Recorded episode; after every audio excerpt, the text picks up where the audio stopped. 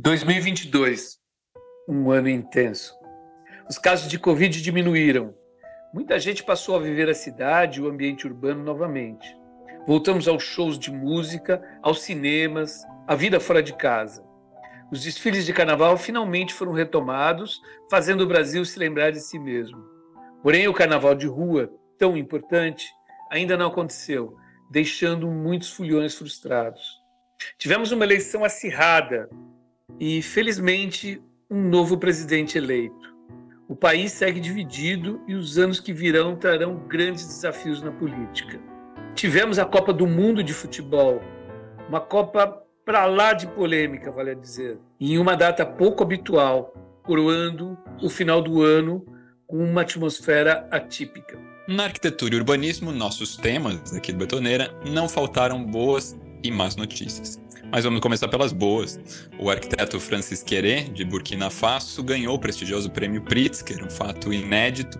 É a primeira vez que um arquiteto do continente africano ganha um prêmio com a obra focada nas necessidades do seu povo.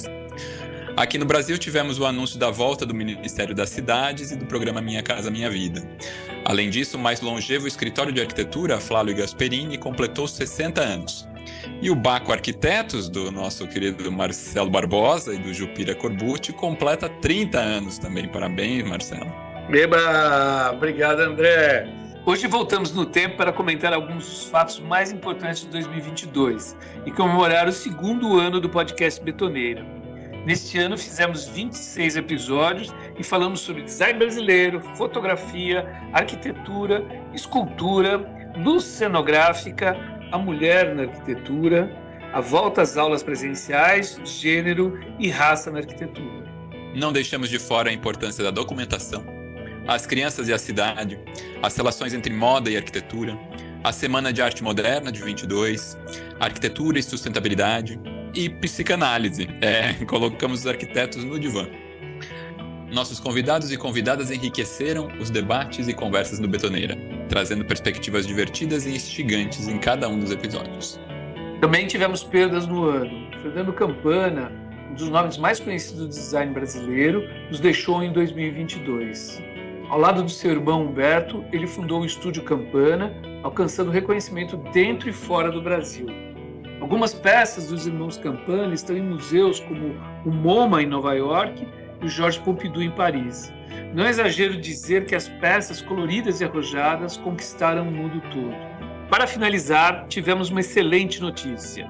O Betoneira Podcast ganhou a premiação do IAB 2022 na categoria Cultura Arquitetônica Visualidades. A retrospectiva betoneira, o último episódio de 2022, está no ar.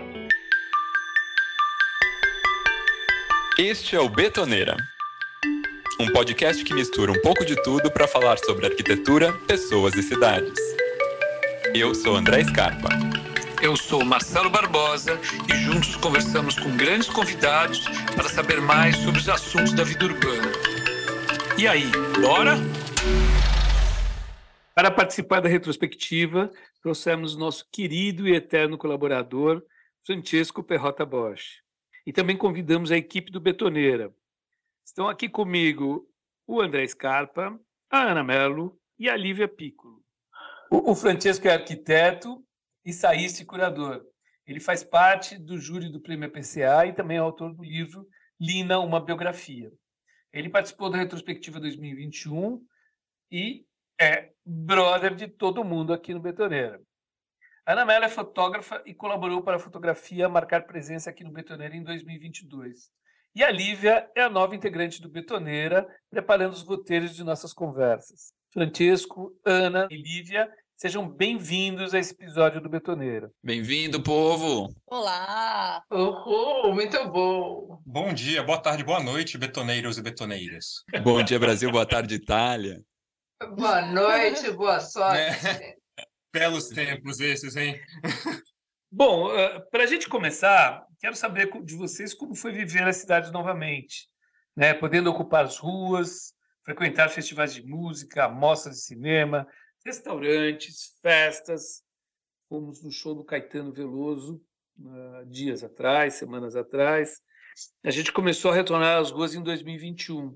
E em 2022 saímos sem medo. é, o que foi mais prazeroso e marcante para vocês em 2022, pensando na vida urbana, pessoal? Bom, eu acho que para mim o simples fato de poder andar na rua sem medo desse vírus já foi incrível. É, então, andar pela rua para mim foi maravilhoso, mas o, o ápice, e eu quis começar para ninguém falar isso, foi a poder comemorar a festa de vitória do Lula na Paulista e abraçar meio mundo. Bom, para mim foi, então vou eu agora. Para mim foi retomar essa vida cultural, assim, né? Poder encontrar as uhum. pessoas, ir ao cinema, é, viver o que é a cidade, né? Que é o espaço dos, dos, encontros, das experiências, da troca. Então acho que, na verdade, poder viver sem medo, né? Acho que estou até reiterando o que a Ana disse, foi o mais especial, assim, desse ano, poder encontrar as pessoas fora, né? No ambiente de todo mundo e não só em casa. Então, sobre essa primeira pergunta, uh, sim, de certa maneira a gente voltou a viver a cidade, mas eu ainda tenho dúvidas se a gente está num sentido de normalidade. Uh, eu ainda não eu ainda não sinto assim um, um desprendimento uma tranquilidade né uh, agora em novembro tivemos uma nova onda então uh, de covid né então, eu acho que ainda é um, ainda as relações urbanas elas ainda não se restabeleceram em sua totalidade. E no fundo, eu acho que a gente ainda não está com a resposta ainda, ainda vai demorar mais um tempo, um ano, dois anos, para gente vai, a gente saber como é que como é que é lidar com isso agora, né? Posterior, né? É, eu acho que ainda muitas coisas não, ainda são virtuais, como o próprio Sim. Betoneira nesse momento, né? É, então, é, sim, as relações. Agora, obviamente, está mais palatável, né? A gente pode vivenciar coisas que a gente não vivenciava um ano e meio atrás. Mas, ao mesmo tempo, eu ainda não vejo, digamos, uma dinâmica urbana uhum. normal, assim. Acho que ainda tem, ainda é uma vida cheia Sim. de poréns né, a, da pandemia e ainda vai levar um pouco de tempo. É sempre meio complicado, eu acho complicado fazer uma análise do tipo é, peremptória, ainda quando a gente ainda está, o furacão ainda não passou completamente. Se a gente lembrar, no começo da pandemia, tinha gente, analistas urbanos, que soltaram assim, a cidade uhum. morreu. Isso em março uhum. de 2020. E a gente vai ver hoje em dia que quem falou isso é uma grande asneira. Né? A cidade não morreu, a cidade está aí, ela está viva, mas ela está diferente né?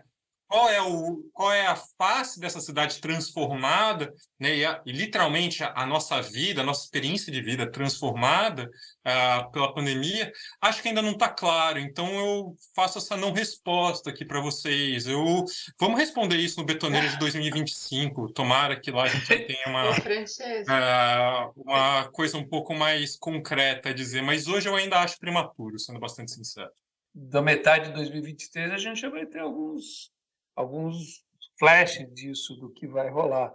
Mas eu concordo com você, eu acho que a, a, a cidade esgarçou. Hum, a cidade esgarçou, é, sou otimista.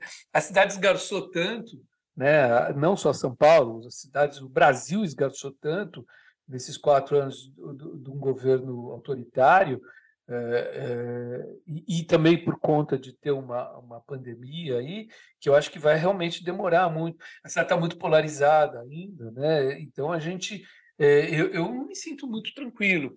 Teve aí um, uma recidiva da, da Covid, tá, a gente sai amedrontado por, por uma série de, de fatores ainda da cidade. Mas a gente pode sair, acho que eu estou saindo mais.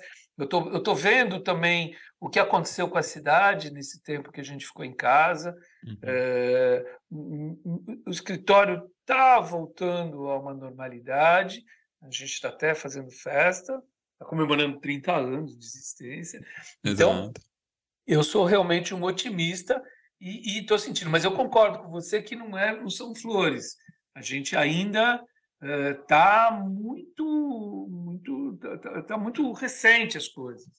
É, eu acho que existe uma coisa também da, do nosso emocional, assim, porque é, né, a gente volta, é, é, uma coisa que mexe muito e a gente também está avaliando como mexeu ainda, né, a, e como está mexendo com a cabeça. Parece que tem coisas, tudo fazer pela primeira vez de novo, né, ir numa peça de teatro é diferente, pegar o metrô é diferente, né, é, eu, eu, sinto um pouco isso, assim, da, da minha, do, do, que eu senti mais de, de volta foram os passeios de arquitetura que eu faço, também muito diferentes, porque agora a gente entra muito menos nos lugares, está sempre nos lugares abertos, eh, né, tem os protocolos, tem as tentativas ali também de entender, mas nessa esperança de, de retomada da cidade de, e de continuar falando sobre porquê da cidade, como que a arquitetura tudo que a gente conversa aqui no Betoneira também, né? Como que a arquitetura influencia na, na nossa vida e a cidade influencia na nossa vida. Mas eu sinto isso também, que não é, é, é parece que é sempre um, peraí, não vamos animar tanto, né? E aqui no Betoneiro a gente falou muito sobre as cidades e também fizemos questão de ressaltar fatos importantes do ano na área de arquitetura e urbanismo. No episódio 36, a gente falou da exposição sobre o Lelé na Escola da Cidade, que comemorava, né, na ocasião, 20 anos de existência. A gente também falou sobre a Bienal de Arquitetura de São Paulo, no episódio 44, e também a reinauguração do Museu do Ipiranga, no episódio 53. Daí, Francesco, o que, que você acha que a reabertura, da reabertura do museu você acha que ela é, que é um dos principais fatos para a arquitetura do Brasil, brasileira, em 2022? É, bom, eu acho que certamente. Acho que o projeto do H mais F, é, do Pablo e do Eduardo Ferroni, ah, é sem dúvida o principal projeto de arquitetura desse ano, e um projeto assim, quando a gente fizer a retrospectiva da década, ele é um, é um projeto inescapável, né? Ah, a, Aliás, é importante também incluir aqui né, a menção a toda a gestão que se deu, principalmente pela USP, pela Universidade de São Paulo, do concurso, né, do desenvolvimento. É muito difícil a gente pensar como uma, uma, um, uma autarquia pública ela pode conduzir um processo de transformação de um museu, enfim, de um edifício tão grande Uh, e foi feito de uma maneira brilhante, eu acho que assim é, é algo a se uh, algo também a se dizer, se parabenizar a Universidade de São Paulo pela condução do processo. Uh, mas, sobretudo, falando um, um pouco do projeto, acho que o projeto ele tem uma virtude de ser uma transformação absolutamente radical e concomitantemente silenciosa, uhum. né? Ele mantém e, o protagonismo do edifício monumento, né? Ele não busca, né, com uma intervenção contemporânea, uma espécie de disputa por quem ia ter a imagem mais é, chamativa, né? Ah, ele, na verdade, é um edifício que, de certa maneira, ele resolve muito, tecnica, muito bem tecnicamente os espaços, a espacialidade ali daquele trecho e a, principalmente a reunião entre chegada, da né? Independência né? e o novo e o museu a chegada é algo, algo, é uma experiência arquitetônica notável, assim.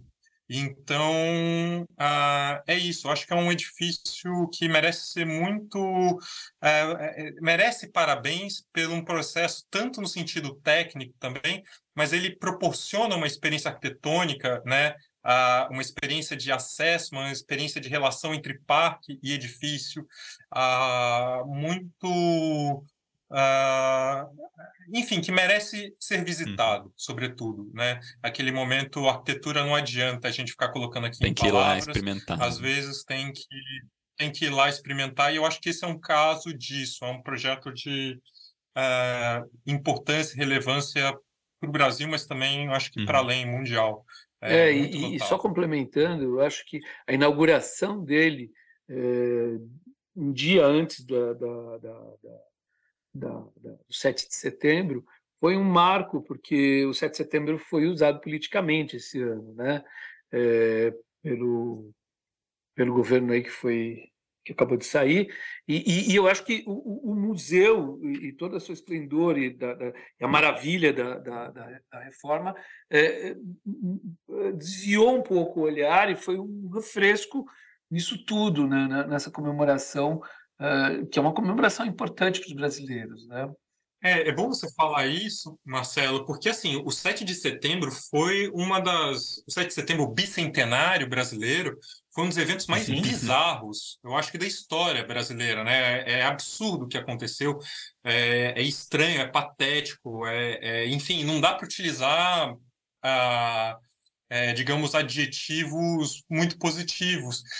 E curiosamente é no meio dessa lama toda que foi feito o, ressurge, né, renasce o Museu uh, da Independência, o Museu do Ipiranga, é, que é bem curioso. Eu acho que nesse sentido é um legado que a gente só vai conseguir também ter um pouco de parâmetro melhor quando passar esse governo e toda a dor que os últimos quatro anos imprimiram na gente, e a gente aí vai conseguir ver talvez o museu já também com uma espécie um pouco de distanciamento uhum. histórico do momento em que ele foi, enfim, foi aberto, no dia que foi feito, que quem fez não tem nada a ver com essa essa turma medíocre Sim. que está saindo, né? Uh, mas uh, eu acho que a gente vai precisar de um, um pouco de distanciamento histórico para a gente ter noção da é, é, nesse momento a gente consegue olhar né, para um, quase como um uma forma de resistência também conseguir uma, uma obra dessa magnitude, né? Tá sabendo das dificuldades que são do cenário de investimento e tudo mais.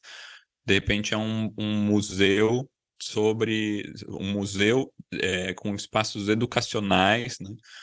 É, valorizando é, educação, mostrando tantos cultura, tantos valores que a gente viu sendo desgastados.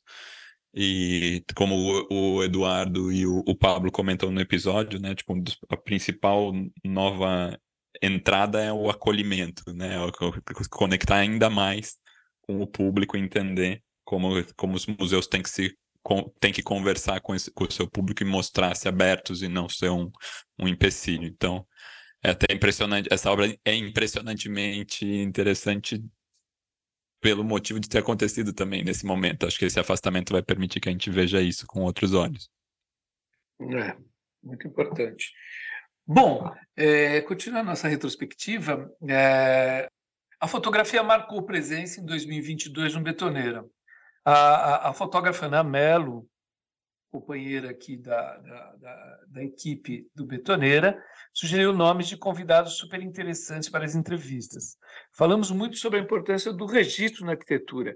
Convidamos a roteirista e diretora Laura Artigas, uh, o Luiz Ferraz, o Manuel Saio o Raul Penteado Neto, para falar sobre o documentário gravado com o, o André Scarpa, né, companheiro aqui da, da, da, de conversa do Betoneira, é, para falar um pouquinho sobre o documentário Paisagem Concreta, sobre a obra de Álvaro Siza, no episódio 47.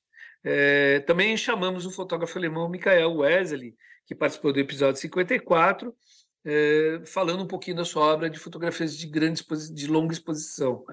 É, e recentemente recebemos o Tuca Vieira, ator de uma das fotografias mais uhum. icônicas do Brasil, Paraisópolis, é, que está presente até hoje, uma, uma tem 15 anos de existência e é uma fotografia icônica onde ela fala, ela, ela evidencia as, as, discrepâncias, as distorções do, do, do, do Brasil com uma foto é, é, que, que, mostra um limite entre a comunidade de Paraisópolis e um, um prédio de alto luxo no Morumbi. Ana e André, vocês dois trabalham com registro fotográfico. Vocês acham que a fotografia foi bem representada em 2022 no Betoneira? Certamente, eu acredito que sim. Ah, a gente teve nomes muito importantes, né? Como você mencionou, acho que vale falar que o André e o Manuel Sá eram os ah, diretores de fotografia né, do documentário do CISA, que foi tema também do episódio ah, com a Laura e com o Marco Artigas. E, e acho que a gente também está com boas ideias, alguns episódios saindo do forno com convidados relacionados à fotografia. Nos aguardem. Eu não vou dar spoiler, Mas e tem outros também previstos para 2023. Eu acho que no tema fotografia acho que vale é, comentar sobre a triste perda da artista visual, fotógrafa Rochelle Coste, ah, que Pena, foi, né? enfim, lamentável, e ela trabalhava através da fotografia, mas ela trabalhava com a questão dos espaços, então, e com trabalho de escalas, é. E, e ela trabalhava também com espaços cotidianos, né? Que todo mundo está sempre se relacionando, então falando dessa coisa do é, de tudo ser tão parecido, mas cada um tem sua identidade. Então acho que a gente perdeu uma grande artista visual.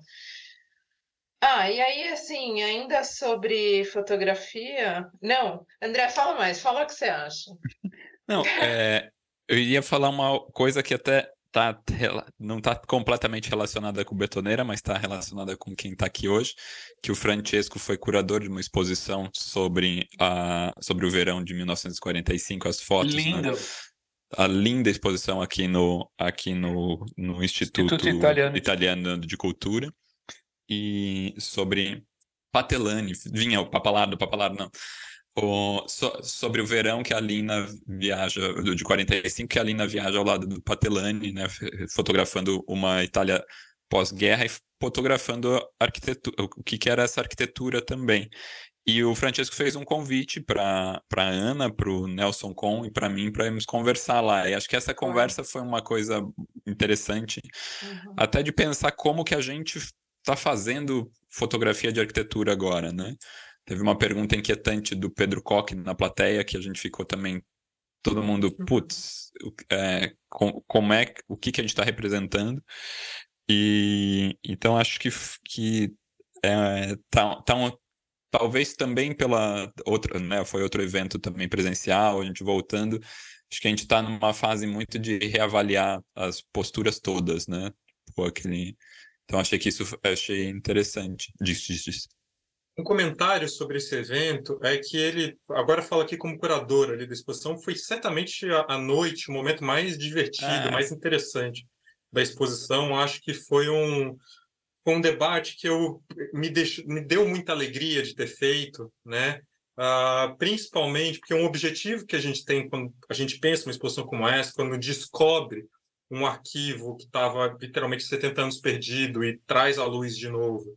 Uh, para veicular para o grande público é fazer com que as pessoas da atualidade, né, uhum. nós vivos e atuantes, por assim dizer, uh, coloquem em questão uh, um pouco a própria vida, a própria atividade. Então, o objetivo mesmo da exposição, né, por princípio, é fazer com que uh, aquele material que está sendo apresentado ele faça as pessoas, enfim, refletirem sobre isso na própria, enfim, na própria existência, mas no próprio trabalho, para não ser tão ambicioso, assim, né? Mas eu acho que nesse sentido, aquele dia, aquela noite, foi a noite que eu senti assim, putz, isso aqui é... valeu a pena, deu certo essa eu exposição. Para mim, é, é. foi um momento que eu nossa, agora eu tô, tô satisfeito, pode, pode fechar, tá tudo bem, né? Então acho que cumpriu muito bem, acho que foi um debate memorável, ah, memorável.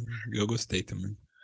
Bom, então ainda sobre fotografia, queria comentar que em 2022 foi o segundo ano de existência do CONAFARC, que é o nosso coletivo nacional de fotógrafos de arquitetura. E nós já temos mais de 300 associados.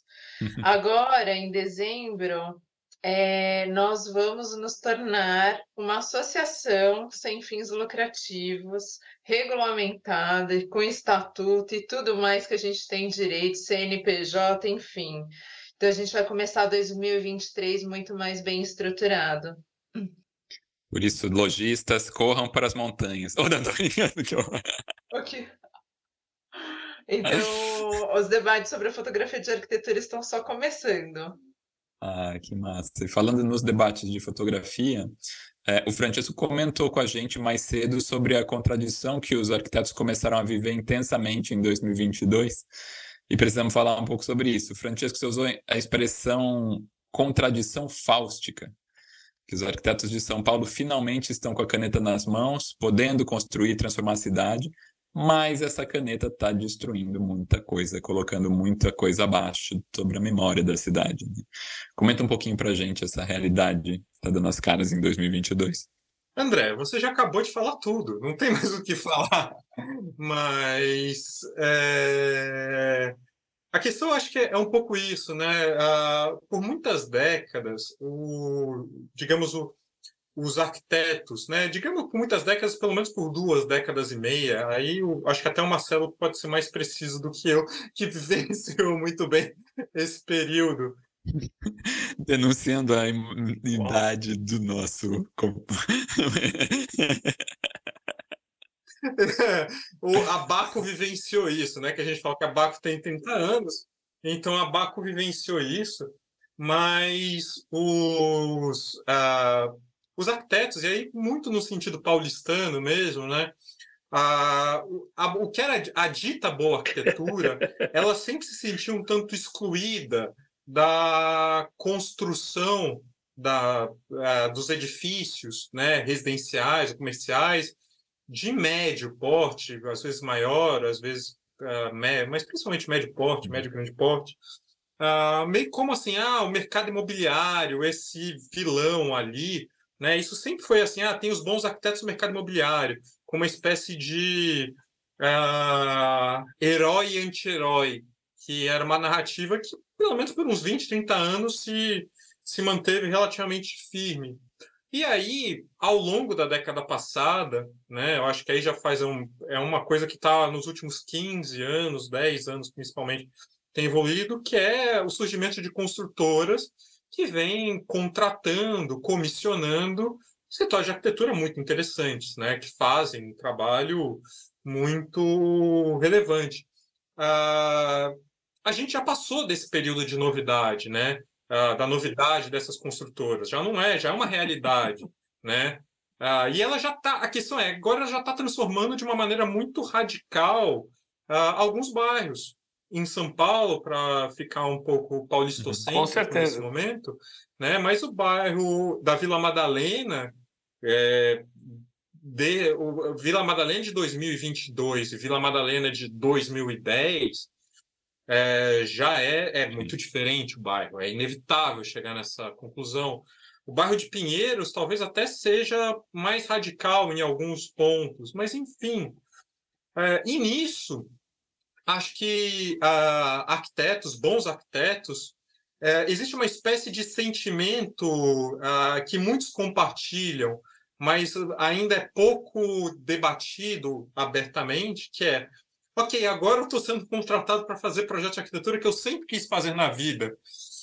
E eu vejo que o projeto de arquitetura que eu acabei de fazer acabou de destruir um quarteirãozinho super simpático que existia, que eu passei 30 anos caminhando por ali, passando de carro. Como é que eu lido isso na minha terapia? Né? É, eu acho que uh, existe essa contradição, né? existe essa ambivalência. Uh, digo ambivalência porque uh, talvez a palavra contradição seja ruim, isso seja inerente à arquitetura. Até o termo fáustico aqui que o André coloca é, é isso. Fausto de Goethe, há 200 anos Sim. atrás, já colocou a questão do ser moderno. E a gente continua vivenciando isso. Então, antes que alguém venha com, olha, gente, isso é uma questão nova, sabe? Esse é um problema que surgiu ano passado uhum. e, sabe, é um drama contemporâneo. Não, meu amigo, não é drama contemporâneo. Isso aqui já está há 200 anos, né? Você passa mais... Tem épocas que é um pouco mais é, intenso, tem épocas que são menos. A cidade de São Paulo ela pode ser mais atrasada do que outras, enfim, uh, tá tudo bem, mas é, isso não tem nada de novo, né? Eu acho que isso é uma contradição, é uma questão própria da arquitetura.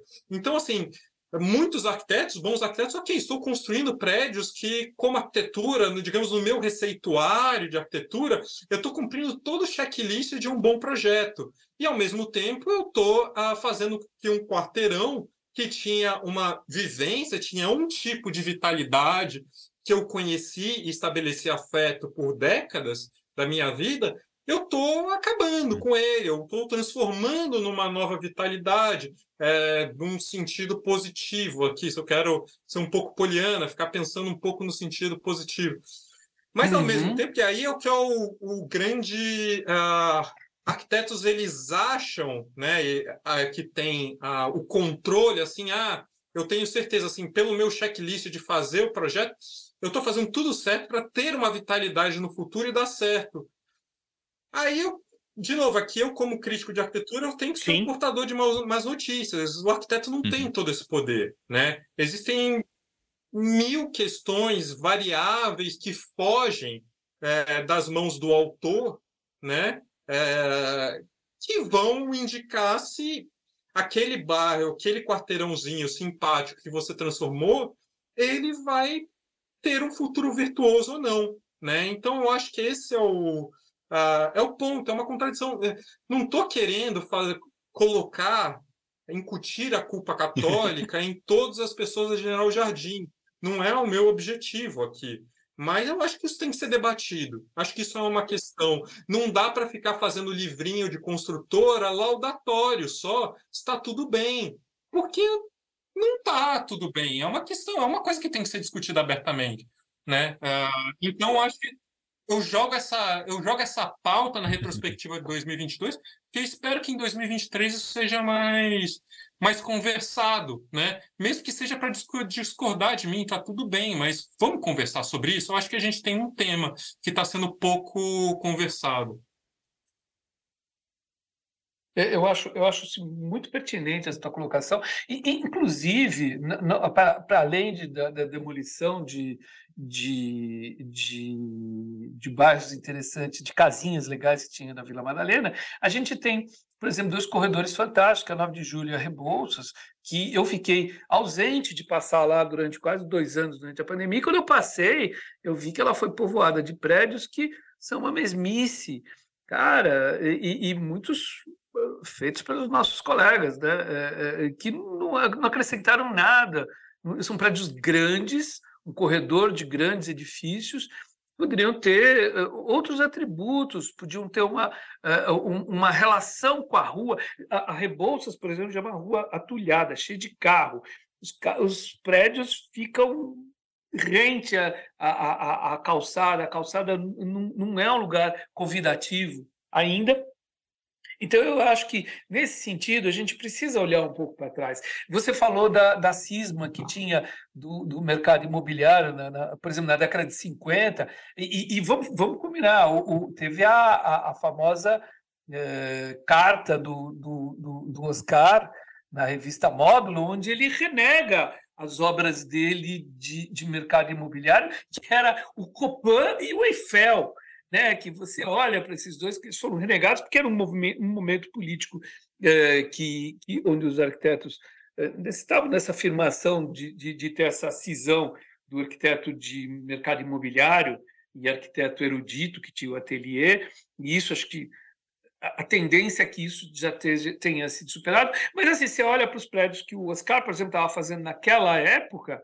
eram maravilhosos. O Copan é um exemplo de um prédio é, é, muito bem resolvido, com seu térreo, seu, su, su, sua, uh, sua diversidade de habitação, uh, o Eiffel também, estão aí, né? E eles eles foram renegados pelo, pelo arquiteto daquela época. Então, eu acho que a gente precisa voltar para trás e discutir um pouco isso. Né? Realmente, os arquitetos estão com a, com a lapiseira, o, o, o mouse, ou, qualquer outra coisa na mão para fazer muitos projetos e eu acho que precisa precisa ter essa conversa. Não, é importante isso que o Francesco fala, que não é um problema novo, não é que aconteceu agora. Né? A gente está vendo não. isso se repetir, a gente está reproduzindo de novo essas questões. Acho que o, o, Marcelo agora, o André, colocaram um, um conjunto de questões que vale a pena que ainda um comentário, né? O, o caso do texto Niemeyer na revista Móvel no final da década de 50, né, dele recusando, uh, é, refutando a autoria de projetos do mercado imobiliário, é talvez uma das raízes, uma das origens, né, dessa postura do arquiteto brasileiro, né, no momento de você replicar a ação do seu de um herói, de certa maneira, muitos acabam em algum momento também colocando isso como uma postura e que, enfim, foi por um tempo, mas acho que não é mais. Acho que nesse sentido a gente passou em, na sua maioria, né? Uh, e tem o caso da Rebouças, né? A Rebouças, é... estamos antecipando aqui um episódio de 2023 do Betoneira. Vai ter o episódio Rebouças, né? Avenida Rebouças, é necessário, que é Rebouças, uma avenida bipolar, né? Que é uma avenida muito doida, assim. A gente anda pela Rebouças, de um lado agora tem prédios gigantescos e do outro tem as casinhas medíocres de lojas de aluguel, de festa, vestido de noiva, uh, de casamento falidas, né? Vestido de noivas falidas. Do outro lado, assim, então você vive nesses dois sentidos. É uma coisa é, tem tão. umas casinhas do Flávio de Carvalho, né? Tinha umas casinhas do Flávio de Carvalho do outro lado da Rebouças, né? Que foram totalmente destruídas, deformadas, Des é. Descaracterizadas. Sim. Então temos uma temos uma avenida bipolar. Eu acho que assim precisamos conversar sobre a Rebouças Betoneira 2023. Fiquem Bom, ligados. É, é bipolar, ah... é bipolar porque a, a Sociedade Amigos do Jardim Europa eh, na época que foi feito o, o, plano diretor, impediu de fazer qualquer coisa, porque quem manda nessa cidade, a gente já sabe isso de longa data, é, é, é a grana. A Sociedade Amigos do Jardim é. Europa. Não, é a grana esse é o momento da gente parar de naturalizar também uma coisa que é absolutamente bizarra da cidade de São Paulo, que entre a Avenida Paulista e a, a Faria Lima, ou seja, digamos, as duas avenidas que mais concentram é, prédios de serviços, a gente tem um bairro de casa de milionário. Né? É isso, né? Ter bairros de casa de milionário, que assim, é só casa, e não pode construir um edifício. E não estou falando que precisa construir um edifício de 70 uhum. andares. Não querem uso misto. Não, né? Pode fazer um plano diretor bom, um projeto de bairro bom para fazer edifícios Sim. de dois, três Sim. andares, né? Uma coisa simpática. Dá para fazer projeto bom, mas não, continua sendo de casa de milionário, né? Isso é, isso é uma demonstração urbanística patente da nossa desigualdade Exatamente. social, né? Isso em qualquer, em muitos outros países, isso seria um escândalo e a gente naturaliza isso, né? E passa plano diretor, passa esquerda, passa direita, passa centro, passa boiada e continua a mesma porcaria, né? Então é muito é, é, um, é um tapa na cara assim do mínimo de civilidade da cidade de São Paulo que continua como uma coisa não dita, né? Não debatida. É isso aí. Francesco, é, vamos conversar um pouco sobre memória, mas de um, de um outro jeito, né? Você comentou desses quarteirões que estão sendo completamente descaracterizados, a memória da cidade está sumindo. Mas, por outro lado, a gente vê também algumas casas que antes eram é, particulares, privadas, casas importantes na história da arquitetura do Brasil, construídas pelo Oscar Niemeyer, enfim, por arquitetos importantes, que estão virando casas museus, as pessoas estão visitando, podendo conhecer. Então fala um pouco sobre isso, assim, existe essa por um lado existe a destruição da memória, por outro, talvez um impulso, né, modesto, simples, mas de preservação, que quer preservar um pouco a nossa memória. Fala um pouco dessas casas museus, você, Francesco, e também o André, né, que, que também, enfim, trabalha com passeios de arquitetura e pode falar super bem sobre isso. A maravilha, ótima questão, Lígia. É, até para também o, não pareceu que eu falei, nossa, esse rapaz ele é meio doido, porque ele primeiro falou que os arquitetos estão destruindo o bairro de Pinheiros e depois ele sugere a destruição dos jardins. É, existe um meio termo, assim, né? Vamos ver caso a caso e é, a vida é um pouco mais complexa do que uma opinião única, uniforme para aplicar em toda a cidade de São Paulo né? O mundo está um, é um pouquinho mais complicado.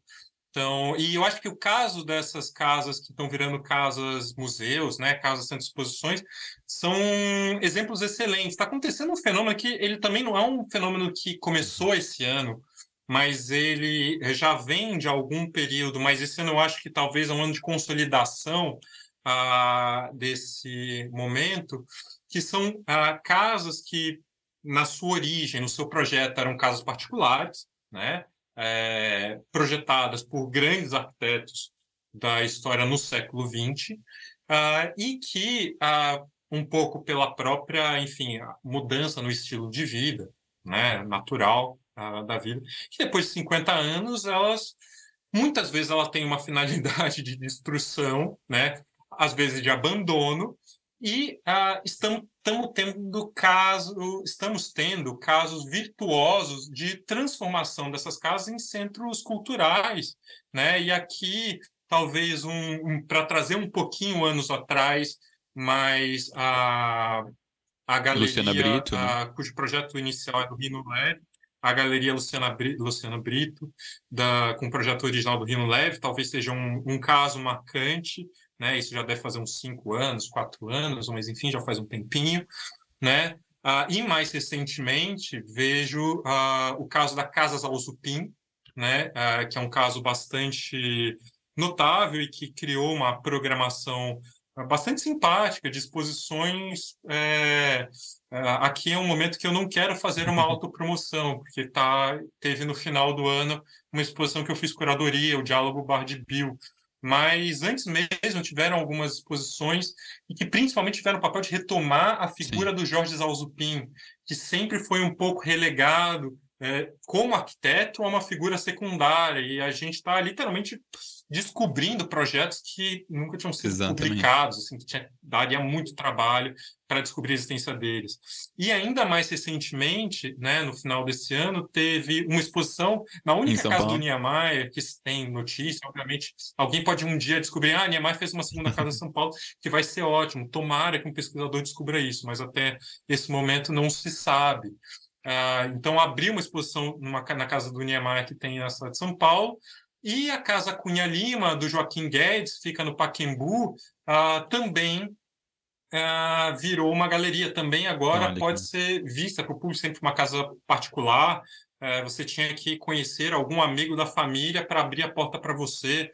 Então, agora isso publicar. Isso é muito virtuoso, isso é muito. bom para a cultura brasileira, isso é bom para a historiografia brasileira, é bom para o debate, né? Uh, dessa enfim, dessa publicização. E óbvio aqui é preciso fazer, o momento biógrafo da Lina, é, tem que fazer assim, quem teve primeira, a, a primeira ideia, mas isso foi uma intenção que veio do casal, que é a própria Sim. Casa de Vidro, né? Que o próprio casal tinha ciência da importância, da relevância daquele projeto e um pouco do, do legado que eles deixam para o país, né? E que eles já, ainda em vida, tinham estruturado uma instituição para que a casa de vidro ela a, se mantiver após né, deixar de ser residencial para eles.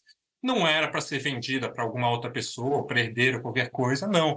Isso era para o povo, era para ser aberto ao público. E nesse sentido, acho que quem, de certa maneira, deu um pouco a nota já há 30 anos, deu essa ideia, e que talvez só agora, três décadas depois, um monte de gente está vendo, ah, não, putz, isso é um, isso é caminho. bom fazer, né? E tomara que isso se amplíe, é um bom caminho. É, tomara que isso continue. Tem muitas casas em São Paulo que merecem ser abertas. Muitas, e aí é isso. Ah, desculpa falando, Paulo.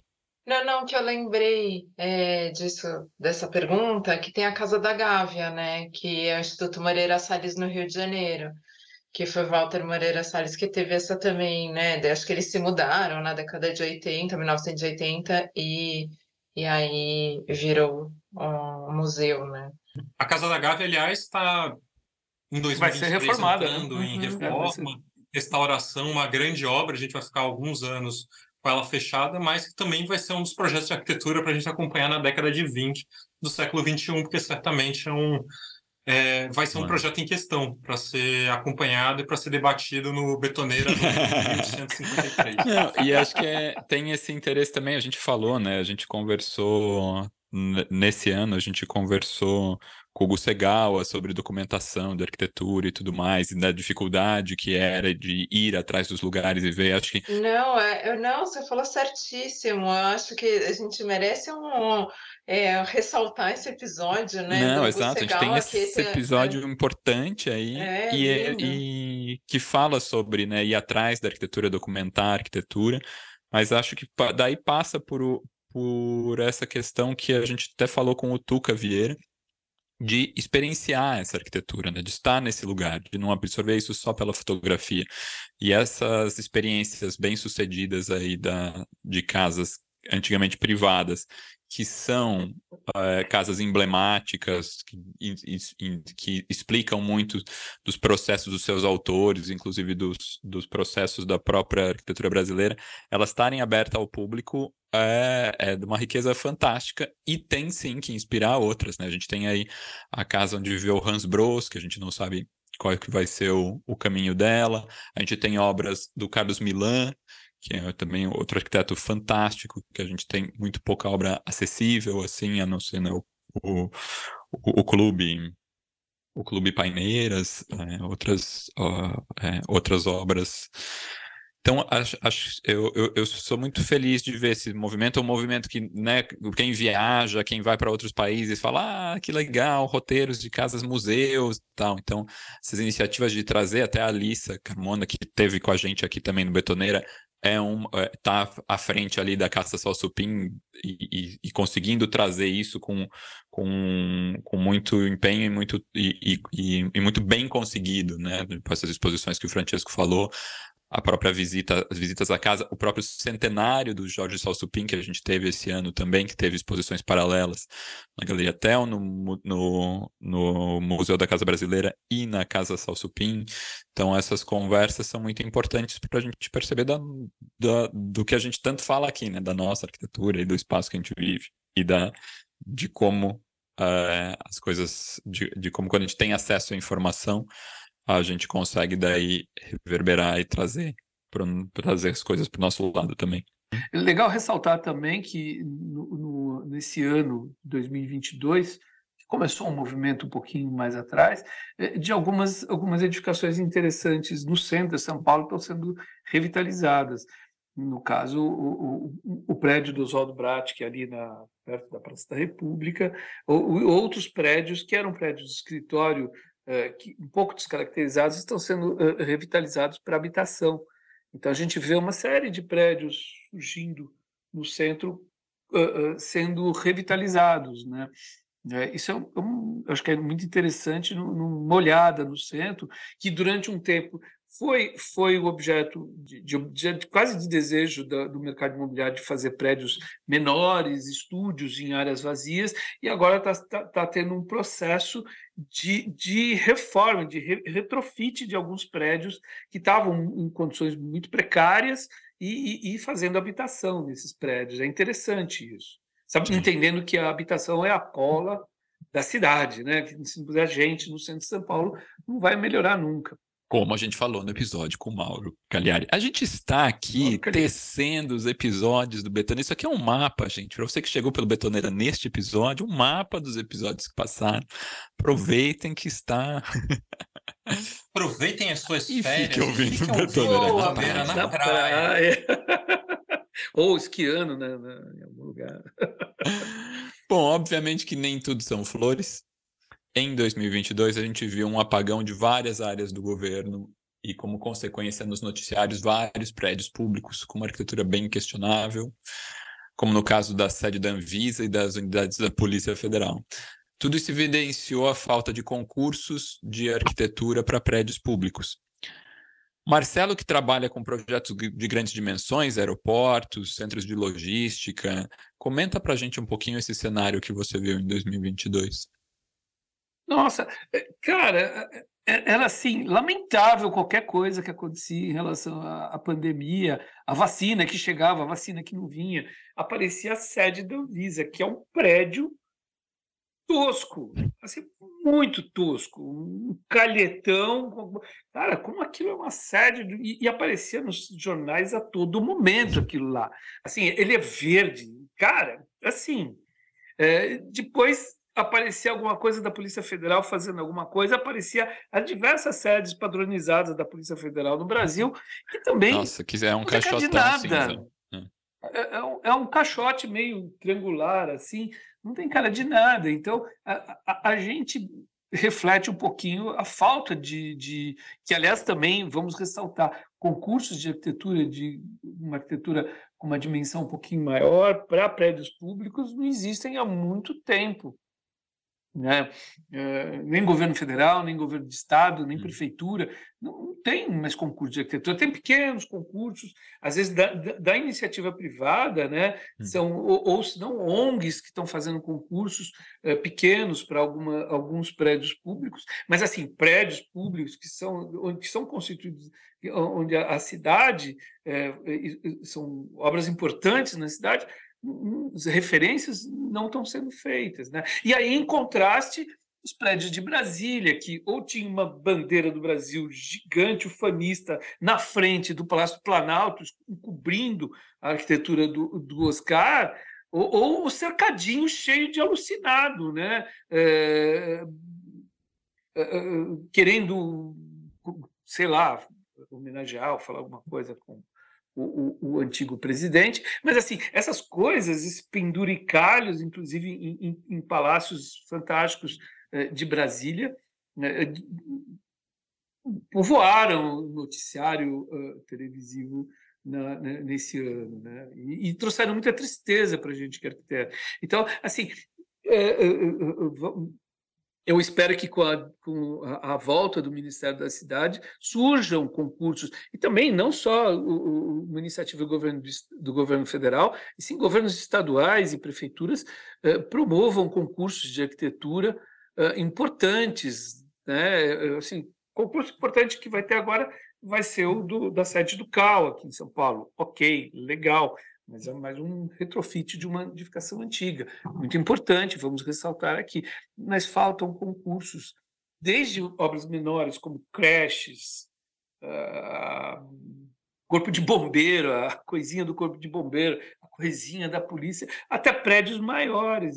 Por exemplo, fazer um concurso para reformar ou revitalizar a sede da Anvisa, que aparece toda semana na, na, na, na, televisão por conta da pandemia, que pelo visto ainda vai durar um tempo. Eu acho que também vale falar sobre a necessidade de olhar para a arquitetura, para o projeto da Minha Casa Minha Vida.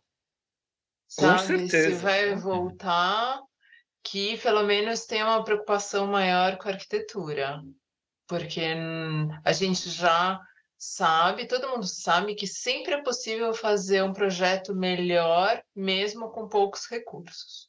É, o Minha Casa Minha Vida, ele precisa uh, aproveitar esse momento que o minha, minha Casa Minha... Vai voltar a ser Minha Casa Minha Vida, né? Vai parar Sim. com esse casa verde amarela, roxa, azul, qualquer porcaria. É, e tem que é um momento também de repensamento, reavaliação do programa, né? O modelo original de 15 anos, a gente já experimentou e já viu algumas virtudes, mas também já viu muitos problemas, né, que obviamente se detiveram. E tomara que aí amarrando até com que o Marcelo falou de prédios no centro de São Paulo que estão sendo revitalizados para habitação, que o Minha Casa Minha Vida ele facilite, ele crie instrumentos, né? não somente para a construção de edifícios novos, mas para aquilo que atualmente é muito difícil, uma porcentagem minúscula dentro do programa Minha Casa Minha Vida, é, de. É, de é, eu odeio essa Também. palavra retrofit, mas de. É, enfim, reabilitação de edifícios que estão Reforma. ou se não subutilizados reforma de edifício, né? A gente tem um campo nos centros das cidades, é, e nisso, aliás, eu acho que um, para tirar esse momento paulistano e, uh, e trazer um pouco para o Rio de Janeiro, né? Uh, acho muito virtuoso um programa da Renovar Centro.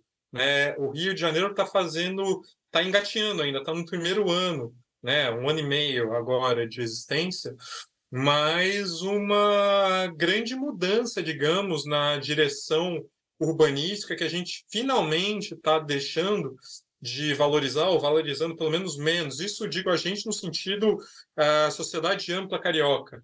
Uh, a expansão da cidade restrita uh, em direção à zona oeste e, e estamos começando a ver que o centro do Rio de Janeiro é talvez urbanisticamente o lugar mais bem feito do Brasil como urbanismo, né? E que ele é absolutamente é, sub é, tem pouca habitação, tem pouca gente morando lá. Tem um potencial de moradia que é 10 vezes a população existente, se não mais que 10 vezes.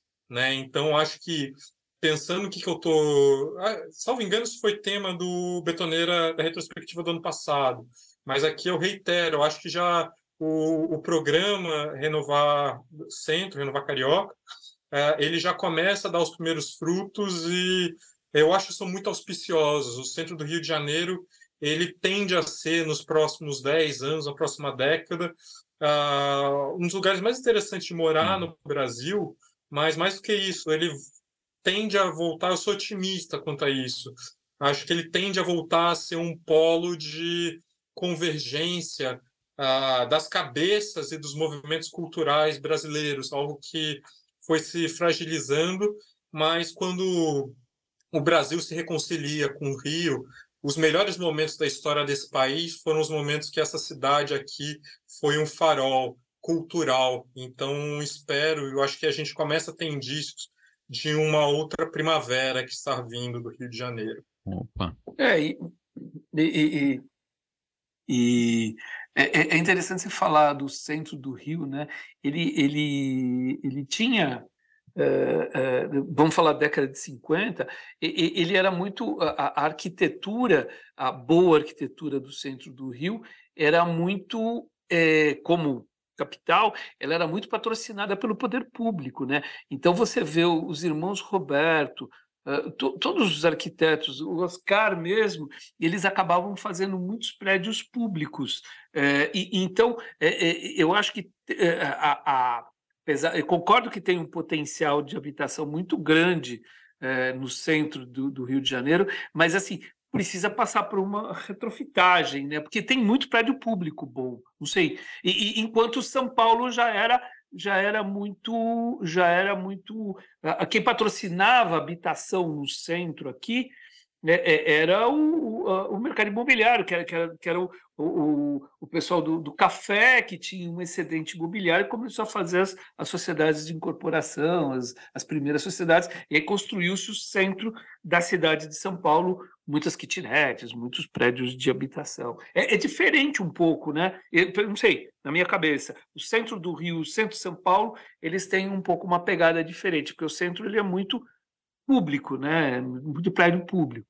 É, o Rio de Janeiro, enfim, o Rio de Janeiro Sim, foi a capital, capital, né? Ainda tem algumas grandes empresas públicas, a Petrobras continua tendo sede no centro do Rio de Janeiro, o BNDES continua, nunca foram para Brasília, e eu acho que não pretendem também nunca ir para Brasília, né? Ah, então, nós temos muitas empresas públicas ou autarquias públicas que ficaram ah, no Rio de Janeiro. Ao mesmo tempo, até o caso que você deu dos irmãos Roberto e o Niemeyer, eu vou dar dois exemplos de prédios que são privados no centro do Rio de Janeiro.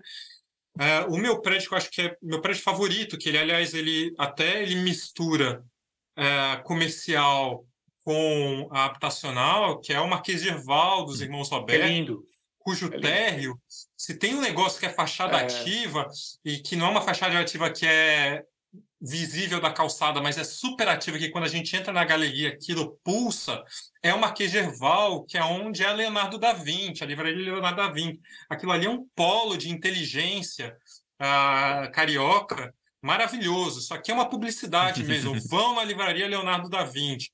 Daniel vai ficar feliz com isso. Ou se não, o caso do uh, o caso do Banco Boa Vista, que se tem uma agência bancária que é um bom projeto no país, é a Banco Boa Vista, cuja agência bancária agora está melhor ainda porque deixou de ser banco. Agora a gente só vê o, a, a gente só vê a bancada maravilhosa, a gente vê a parede maravilhosa do Niemeyer, a gente vê aquele projeto limpo, assim, né? Se alguém quiser fazer uma casa da arquitetura do Brasil, tá aí o lugar. Olha, Dou a dica, fica olha. a dica. Falem com o Bradesco, que são os proprietários, e vamos fazer uma casa da arquitetura tá vazia. 2023, tá Casa da Arquitetura do Brasil, olha lá. Bora lá. E, e, e eu acho que eu desejo 2023, para além do eixo Rio-São Paulo, e também isso frutifique em outras cidades, esses, esses movimentos. Minas, por exemplo, tem coisa muito boa sendo feita. Né? É, é, Nordeste, eu estou vendo muita coisa legal. É, a, a, gente está tá, tá ampliando o aeroporto de Recife, eu estou indo muito do Nordeste, a gente vê muita, muita coisa legal surgindo. Em Recife, Fortaleza, Aracaju, Piauí também, muita coisa legal. Vamos torcer para que isso prolifere. Acho que, acho que falar também de eixo, fora eixo Rio São Paulo é um exercício que a gente continua tentando fazer, às vezes com mais, às vezes com menos sucesso aqui, mas um dos, um dos episódios que conseguiu bastante isso foi o episódio do Paulo Vieira, que acho Nossa, que a gente começa maravilha. falando né, de São Paulo e da, do Copan, mas que parte para da onde ele veio e, e, ele conta também o que, que ele está levando para lá. Né? A, a iniciativa de criar o Museu de Arte do Tocantins, o Mato, Acho que está aí, um, tá aí um dos exemplos, a gente está de olho de como uh, esse Brasil é imenso e a gente tem mesmo se exercitar para olhar para fora desses lugares comuns que a, que a mídia se apoia que, e que porque não é, né? É, não é erro Rio São Paulo, porque tem o Brasil inteiro, né? Tipo, é um pedacinho pequeno para a gente falar se tem tanta coisa ainda por, por acontecer. Agora vamos falar de design. O design apareceu bastante no Betoneira em 2022, ano em que a Casa Cor, tradicional mostra de arquitetura e decoração, teve, foi sediada no Conjunto Nacional, na Avenida Paulista. Ou seja, saiu do eixo, falando em eixo da Zona Sul, né, do Jockey, e depois também, também foi no, ali no estádio do no Allianz, para uma região mais central. A gente entrevistou, aliás, uma entrevista bastante bonita com o Marcelo Rosenbaum, outra incrível com o Guto Requena, outra incrível com a Alissa Carmona. E foi esse ano que a gente perdeu o Fernando Campana, um dos nomes mais conhecidos Nossa. do design brasileiro, e acho que um dos nomes que, que foi importante de, das pessoas olharem, né, do, do público internacional olhar para o Brasil em termos de design contemporâneo. Também faleceu o arquiteto japonês Arata Isozaki, aos 91 anos de causas naturais em sua casa em Okinawa, no sul do Japão. Uh, Isozaki teve como mestre Kenzo Tange, uh, depois ele monta o seu primeiro escritório na década de 60 e, e também ganha o prêmio Pritzker em 2019. É... O Isozaki ele tem uma trajetória, né, dos, das décadas e décadas que ele trabalhou muito heterogênea, né, ao longo da ao longo do período de trabalho, ele vai transformando formalmente a sua obra de maneira bastante radical, por assim dizer, um pouco absorvendo os estilos da é, de épocas ou questões da época, um pouco que está na moda. E acho que da, a última obra do Isozaki teve uma visibilidade mundial muito grande, é, que pelo menos no mês de dezembro passado, uh, foi muito vista foi o centro de imprensa da Copa do Mundo, né, de Doha, no Catar. Era uma imagem um pouco recorrente que a gente via aquele edifício cuja fachada parece ter uns galhos, algo assim, uma, árvore, uma estrutura em galhos, árvore, só que num tamanho muito expandido, gigantesco e, e em alguma medida, apesar de ter essa coisa orgânica, ele está comprimido sobre lajes, né? A laje da cobertura a, e a laje do chão. Então, é um projeto bastante curioso e é o último, digamos, que foi visto numa escala global do Isozaki no mês de falecimento dele. É, o, o Isozaki teve uma obra muito, muito grande, muito vasta, mais de 100, 100, 100 obras construídas e, e, e, muito diversa, né? que é interessante ressaltar. Então, eu também só destacaria aqui o, o, o, a primeira obra que ele fez no exterior, que é o Museu de Arte Contemporânea de Los Angeles, construído entre 1981 e 1986. E, porra, morreu Pelé, né? Putz, morreu Pelé, morreu nosso rei. Morreu nosso rei, né, Francesco? É, eu fico. Eu não. Obviamente, né? Eu tenho um dos grandes. Uma das grandes minhas misérias pessoais é a falta de idade, né? Eu invejo muito é, ter décadas, adoraria ter visto o Pelé. Talvez um dos grandes sonhos da minha vida foi ver o Pelé. É, puta, o que, que pode-se mais falar sobre Pelé? Chega a ser um pouco ridículo ter a pretensão de comentar sobre o Pelé. É, e ainda mais aqui num podcast, mas um podcast de arquitetura também me dá oportunidade. Ah, arquitetos, eles são, de maneira geral, isso eu me incluo, ah, apesar de já não projetar há bastante tempo, ah, a gente acha que a gente domina o espaço, né? Sim. E quando a gente vê um bom jogo de futebol, como foi a final da Copa do Mundo, né, o incrível 3 a 3 que a Argentina foi campeã, mas principalmente quando a gente vai ver vídeos dos gols do Pelé, e aí a gente vê assim, puta, a gente não entende porcaria nenhuma de espaço, né? Quem entende de espaço mesmo é o Pelé. Pelé entende de espaço. O Messi entende de espaço, né? Entender de espaço é aquilo de você de repente estar, tá, você tá vendo com seus olhos ali o campo e parece que você está entendendo todo aquele espaço, todo aquele campo visual. E aí uhum. vem um jogador que não é um jogador normal, um extraterrestre, e ele te apresenta um algum momento ali, um ambiente entre duas pessoas, três pessoas que você não espera que tenha aquele espaço na física. E você fica assim, cacete, como é que esse cara conseguiu isso? Ele inventou Passar espaço. dois ou três pessoas, né? Isso é inventar espaço, né? Não é ficar fazendo plantinha, né? Banheiro ou coisa. Isso não, isso não é. Inventar espaço é o que o Pelé fazia, né? Então acho que a gente tem que ter valor. Tinha a Faculdade de Arquitetura Brasileira, talvez vão criar a disciplina Pelé 1, Pelé 2, Pelé 3, né? Para domínio do espaço. Gente, eu ia bombar em Pelé 2. Talvez a gente tenha perdido isso. E nisso, aí eu acho que, juntando com arquitetura, é, é irônico, mas não é tanto assim, ah, que o Pelé, e nisso talvez Pelé, Oscar Niemeyer, Roberto Burle Marx, e não vai ter tantos outros para juntar aí, ah, eles fundaram, literalmente, a identidade nacional. Né? A identidade visual brasileira uh, foi fundada para as pessoas, mas o Pelé principalmente, né? Assim, o, o Pelé é o grande homem brasileiro de todos os tempos. Assim, todos vão ser esquecidos. Esse país vai ser esquecido daqui a um milênio, mas o Pelé vai ser lembrado. O Pelé tá para o tamanho uhum. assim de Michelangelo, Leonardo, Shakespeare, Pelé está nesse nível. Talvez ele, Mandela, vão estar tá no século XX e todos nós seremos devidamente esquecidos, que é o, uh, é o que nos cabe, né? O esquecimento. Pelé não. Pelé tem uma, tem uma relevância maior. E nisso eu também aqui faço um, uma homenagem, um comentário, né? Que ah, é sempre ridículo assim você se colocar no meio de uma história quando a gente está falando de uma grande pessoa.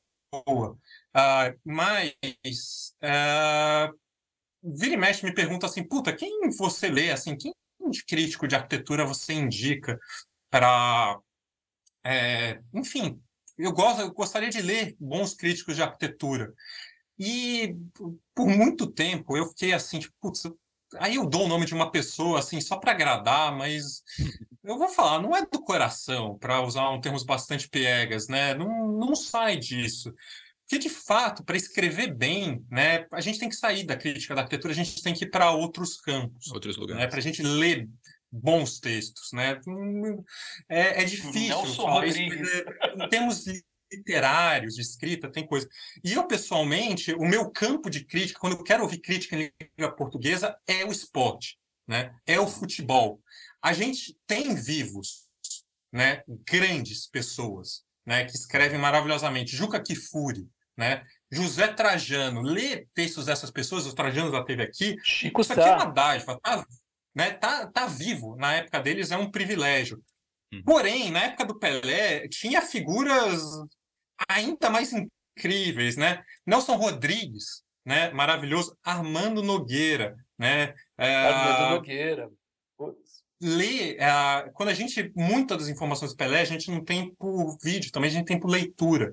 E tem textos, assim, é, brilhantes, né? O Armando Nogueira falar que se o Pelé não tivesse nascido gente, ele teria nascido bola. É brilhante, né? É uma coisa, assim, uh, de uma sofisticação transcendental.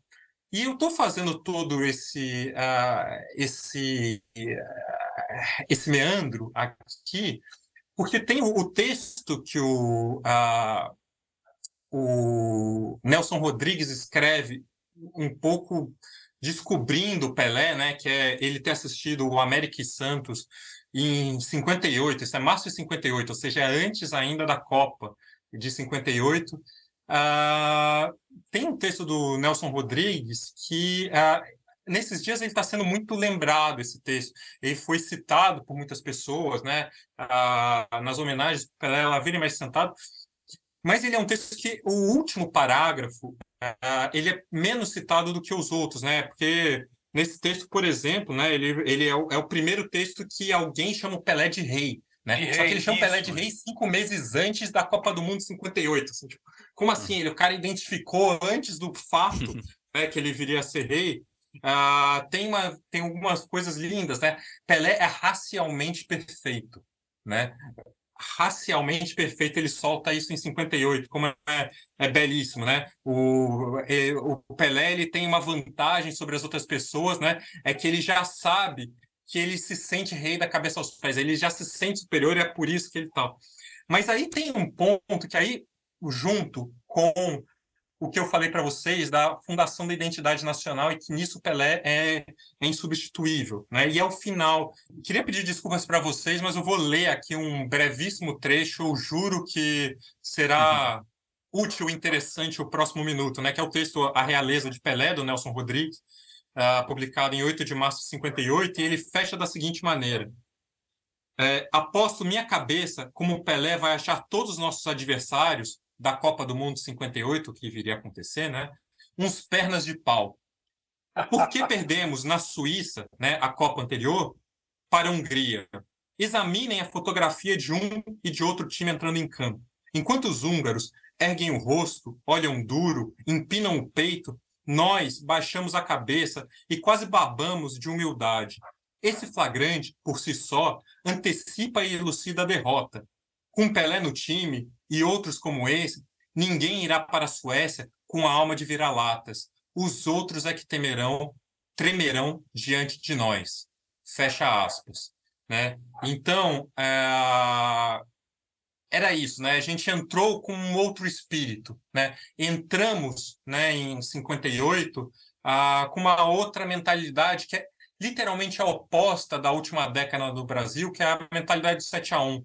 Né? Nós, de certa maneira, do período de Pelé, de 58, da década do começo da década de 60, nós regredimos né? e voltamos para o complexo de vira-lata de pouco a pouco e perdemos o rei, né? perdemos o, a nossa, digamos, o, o farol de que achávamos que nós éramos grandes. Agora não, não nos resta nada. O, o rei morreu, o nosso palácio, o Museu Nacional, tive há poucos dias para ver as ruínas do Museu Nacional, que é uma tristeza. O palácio está queimado, pouco sobra. Né? Então a gente tem que. O Brasil, de fato, é um momento de reconstrução profunda da nossa identidade, do nosso ethos, da cultura nacional, porque aquele país incrível do século XX pouco sobrou. Né? É, sobraram memórias lindas que precisam ser estudadas, reestudadas, lembradas. A gente precisa contar de Pelé para as futuras gerações. Ah, mas a gente vai ter que construir uma coisa nova agora. E momento de reconstrução, nada melhor do que apontar para o nosso querido Marcelo Barbosa, para Ana Mello, que tiveram ao vivo, né? São testemunhas oculares uh, do rito, né? A última semana do ano, os últimos dias do ano de 2022 são muito simbólicos, né? Faleceu Pelé, gente, né? O grande homem, o grande brasileiro da história faleceu. E a gente vai reconstruir das ruínas totais do governo Bolsonaro. Tem que reconstruir é, é o governo Lula, né? Essa é esse momento, é esse rito de passagem, nada mais simbólico do que o que o final do ano de 2022. E quem viu, né, esse momento simbólico foi o Marcelo e a Ana que precisam fechar o betoneira, a retrospectiva contando para gente, né, do primeiro ato de 2023. Né, com o é... astral um pouco mais para cima. Isso, é, depois de, de, de, tantas mortes, né? É, bom, Betoneira foi cobrir a posse do Lula lá em Brasília.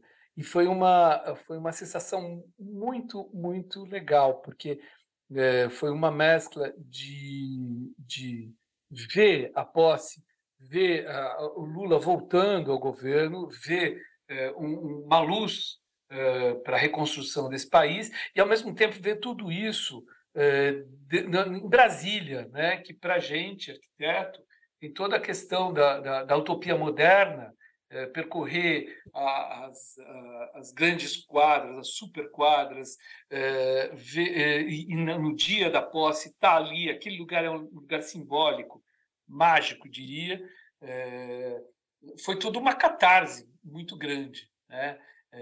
ver o Lula subindo a rampa com o Raoni, 90 anos, uma criança negra um, um, um, cidadão uh, que tem, uh, que tem deficiência, uma doméstica, e ganhar a faixa de uma catadora. Foi tudo muito catártico, foi maravilhoso, foi fantástico. Chorei. Né? Então, é, é, todos essa, nós. Essa, todos nós. Essa, essa, bom, Ana, completa que você estava do meu lado, você estava registrando isso fotograficamente. É, não, foi, foi muito intenso. Eu acho que, assim, teve o lado de ver muita gente, acho que em Brasília pela primeira vez. Ah, e, e você ouvir os comentários também sobre a questão da arquitetura, é, de todo mundo tá vendo ao vivo, que sempre viu pela televisão e notícia, então isso foi, é, foi legal de escutar todo mundo chocado assim com a beleza. É, Não, e uma coisa parte... assim, finalmente uma notícias que condizem com a beleza do cenário daquilo ali, né? Porque Exatamente. tanta merda que a gente viu acontecendo naquele cenário bonito. Não, finalmente. Inclusive, inclusive o, a, coisas que o cercadinho na frente do, do, do Palácio do Planalto, é, assim, é um absurdo, né? É, é, essas, essas, o, o, que nesses quatro anos foi feito é, em Brasília é, foi meio um, um uma lavação de alma né, ao ver a, a, posse do Lula. A, a, tinha gente do Brasil inteiro, pessoal, estava uma festa linda, uma festa Exato, bonita. os acampamentos, sabe, acampamento indígena a, e do MTST, não, Mané Garrincha, ah, foi super forte, assim, a gente foi visitar uma escola parque, ah, junto com o Matheus, do Bloco Arquitetos, e ali da Superquadra Modelo, e eles estavam assim arrumando a escola para receber uma caravana. Então também foi legal essa coisa da, das pessoas ocuparem os espaços, os espaços públicos. O estádio Mané Garrincha recebeu muita, muita gente, né, que ficou hospedada lá. É, e também foi muito legal lindo. ver os acampamentos Minions saindo de fininho. ah, enfim, liberaram né, a Praça dos Cristais. É... Ah, espero que essa coisa toda. Enfim, já era... o, o clima foi surreal, foi muito emocionante. É, a gente se. É, a é, como é que fala? Tomar posse de novo do nosso hino nacional, cantar o hino com aquela multidão, 300 mil pessoas, não sei quantas pessoas tinham, enfim, até agora eu não ouvi um número oficial, mas foi maravilhoso, foi assim, muito forte. Sim. É. Uma festa, uma festa, pá. É, eu, eu acho que vale até eu colocar aqui, eu participei de um grupo que chama é, é um movimento que foi criado é, para a posse de fotografar 24 horas é, por mulheres, chama Fotógrafas com Lula, e o nosso grupo, esse movimento tem 90 e poucas fotógrafas espalhadas pelo Brasil todo, e acho que éramos 35 em Brasília. Então também tem um material incrível, a gente quer ver ainda assim, coisas que poderão ser feitas com, essa, com esse registro histórico. É, queria só, só retornar à, fala do Francesco, é, onde ele cita, a, além do Pelé, o Oscar e o Lúcio Costa, é, e, e, como bastiões da, da, identidade nacional, né, que criaram, construíram uma coisa tão importante, tão, tão, tão eterna nesse país, é, e, e, ver a, a, de novo é, a, o plano piloto, a arquitetura do Oscar, é, tudo isso com uma outra cor de tinta, com uma outra, com outras pessoas, uma coisa que, que, que parece que nesses quatro anos Brasília ficou apagada. Parece que ela, ela, ela, ela perdeu o vício dela, né? E eu acho que é, é, é muito louco isso, né? Que é, é, essa ponte que você fez, falou do Pelé como o cara que entende o espaço, naquela, naquele grande retângulo do gramado ele conseguia achar o, o caminho, as brechas, ele conseguia achar caminhos impossíveis dominando o espaço, é, e a gente corta e muda para Brasília e vê a cerimônia de posse, é, vê as pessoas se, se, estendendo pelo, pelo, pelo grande eixo monumental uh, e tomando aquela cidade com, com, gente do Brasil inteiro, de todas as raças. E acho que é, é bonito isso, que além da cerimônia da posse, a gente só vê coisas é, acontecendo ainda mais importantes e impressionantes, né? Hoje a gente viu, hoje não, a gente viu depois o, o discurso lindíssimo de posse do ministro Silvio de Almeida, que assumiu o Ministério dos Direitos Humanos, falando de todos os grupos que foram minorizados por esse governo genocida anterior e relembrando né, que todos existem e são valiosos para nós. Eu acho que realmente é um momento de respiro, de alívio, de ver que é, que é, que é possível um projeto de Brasil desses.